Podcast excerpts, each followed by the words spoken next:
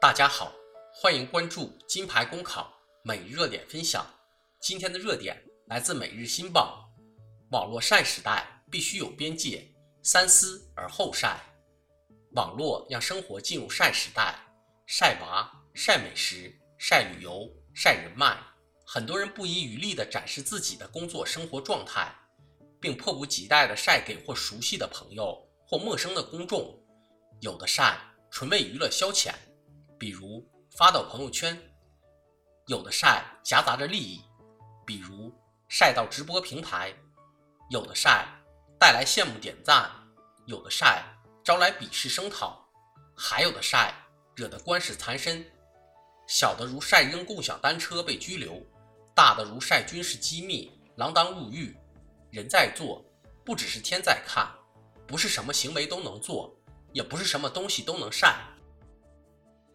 忽然聊起这个话题，皆因为当下两条女子被拘留的新闻。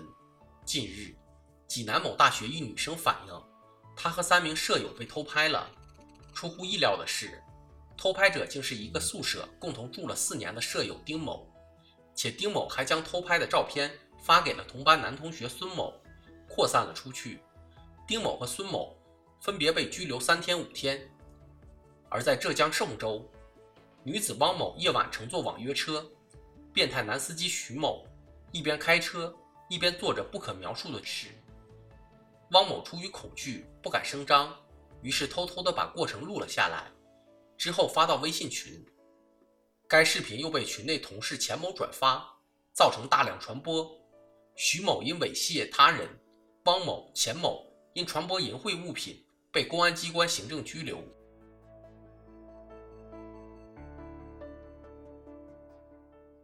两起案件都试射变态，偷拍室友发给男同学，身边有这样一位变态恶毒之人，令人惊恐悲愤。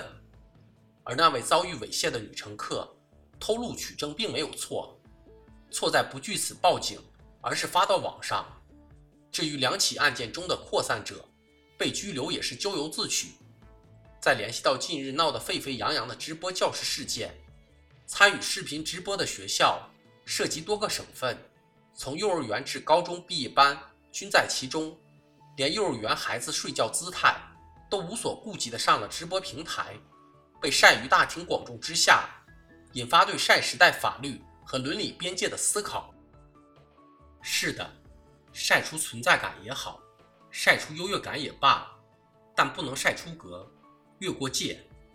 不只是网络平台，置身网络的所有人。都要遵守法律规定，维护健康网络环境，三思而后晒。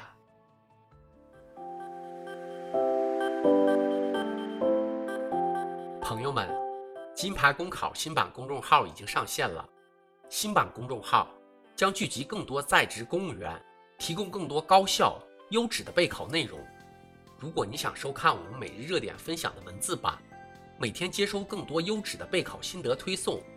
就请搜索微信公众号“金牌公考”，关注我们吧。公考路上你不孤单，金牌公考与你相伴。